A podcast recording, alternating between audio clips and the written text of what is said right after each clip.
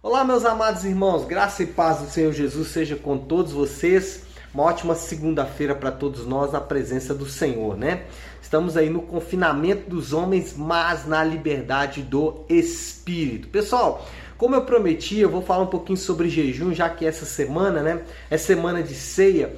E sempre na semana de ceia a gente gosta de convocar a igreja para iniciar um período de jejum, um período de consagração para chegar no, dia da ceia efetivamente, que é o primeiro domingo de cada mês, a gente tem um período ali de consagração, de busca ao Senhor. A gente já tem feito isso com alguma frequência, mas sempre aparecem aquelas dúvidas de como deve ser o jejum bíblico, como deve ser feito esse jejum, de que forma eu devo fazer, com quais as motivações eu devo fazer esse jejum. Então acho que é importante de tempos em tempos a gente falar um pouco sobre isso, para esclarecer, trazer um pouco de informação.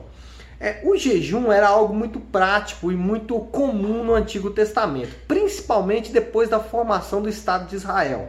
É interessante que nos patriarcas, Abraão, Isaac, Jacó, José, a gente não tem muitos relatos de jejum, nem do povo de Israel no Egito, apesar de viverem numa situação muito difícil, a gente não vê relatos de que esse povo jejuou mesmo diante dessa situação muito difícil.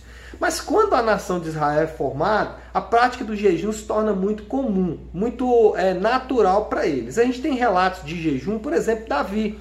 Davi, logo depois que o seu pecado é descoberto através do profeta Natan, é, o filho que nasce do pecado de Davi com Batseba morre. Mas antes de morrer, Davi faz um período de oração e de jejum pela vida dessa criança. Nós temos o caso mais é, clássico, que é o, o jejum convocado por Esther, quando ela vai conversar com o imperador e ela pede a Mordecai, né? Ela convoca um jejum de toda a nação durante três dias. É interessante que nesse jejum até os animais são convocados a jejuar. Nós temos o jejum de Daniel, que talvez seja também um jejum bem famoso, ao qual ele, é, por imposição do rei, é obrigado a comer algumas comidas que ele não quer, então ele faz um jejum. No Novo Testamento, existem algumas citações, por exemplo, alguém pergunta para Jesus sobre jejum e Jesus fala: Acaso jejuareis quando o noivo está presente? Mas assim que o noivo for retirado, aí sim eles vão jejuar. Quando ele é acusado de que os, os discípulos de João faziam jejum e os seus discípulos não faziam. Bom, chegamos então na prática da igreja. Será que havia na prática da igreja? Será que havia no dia a dia da igreja a prática do jejum? Atos capítulo 13 é o texto neotestamentário mais próximo e mais é, contundente com relação ao jejum. Olha aqui, Atos 13, versículo de número 2, fala assim: Servindo eles ao Senhor e jejuando, disse o Espírito Santo: Separai-me agora Barnabé e Saulo. Bom, o que a gente percebe aqui é que é, o jejum era aliado com algum tipo de tempo devocional, um tempo de busca ao Senhor, porque eles estavam jejuando e servindo ao Senhor. E talvez esse seja é, o melhor cenário para o jejum. Eu enxergo o jejum como não só um tempo de dieta de algum tipo de alimento de algum tipo de coisa que você gosta, mas também um tempo de busca ao Senhor. Na prática, o que, que nós queremos dizer? Que o jejum deve ser, primeiro, abstinência de alguma coisa que te faz falta, que faz falta para sua carne. E aí eu acredito que pode ser qualquer coisa, não só alimentos. Pode ser, por exemplo, algum programa de televisão, é, algum, alguma outra coisa que você faça, né? É, prática, né? Você tem prática de fazer e que te agrada muito, o qual você vai ter que abrir mão para o Senhor. Por quê? Porque em grande medida o objetivo do jejum é tratar o nosso ego. E nada melhor para tratar o ego do que deixar de fazer algo que nós normalmente fazemos com muita frequência.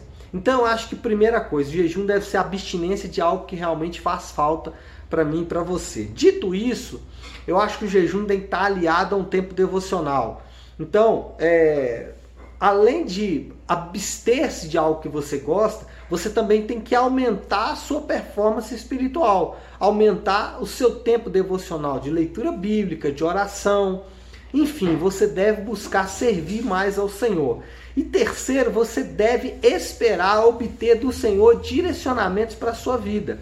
Né? Tanto Davi, como Esther, como Daniel, e aqui principalmente, né, esse texto de Atos aqui, que é o texto fundamental, que é o texto onde mostra que é, Deus falou com eles depois desse período. Então você deve esperar ouvir direcionamentos do Senhor depois desse período. Agora, esses direcionamentos podem vir de forma muito é, efetivas, por, como por exemplo, Isaías fala do jejum que é para desamarrar as obras da injustiça, ou seja, fazendo com que o povo de Israel naquele momento pensasse um pouco mais no outro, pensasse um pouco mais nos seus semelhantes. Então, o direcionamento do jejum pode vir, deve vir, mas às vezes vai vir de um direcionamento muito forte. O que eu quero dizer com isso? Esteja disposto a ouvir o Senhor naquilo que ele vai direcionar.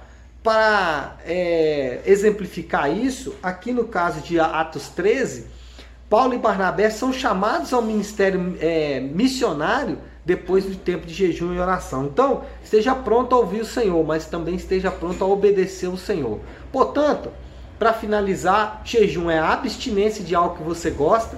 Jejum deve ser acompanhado de um maior tempo devocional. Esteja pronto a ouvir a voz do Senhor depois do jejum e ele vai falar coisas tremendas e profundas para cada um de nós, tá bom? Então espero ter esclarecido vocês aí. Espero que vocês estejam mais afiados para essa semana de jejum.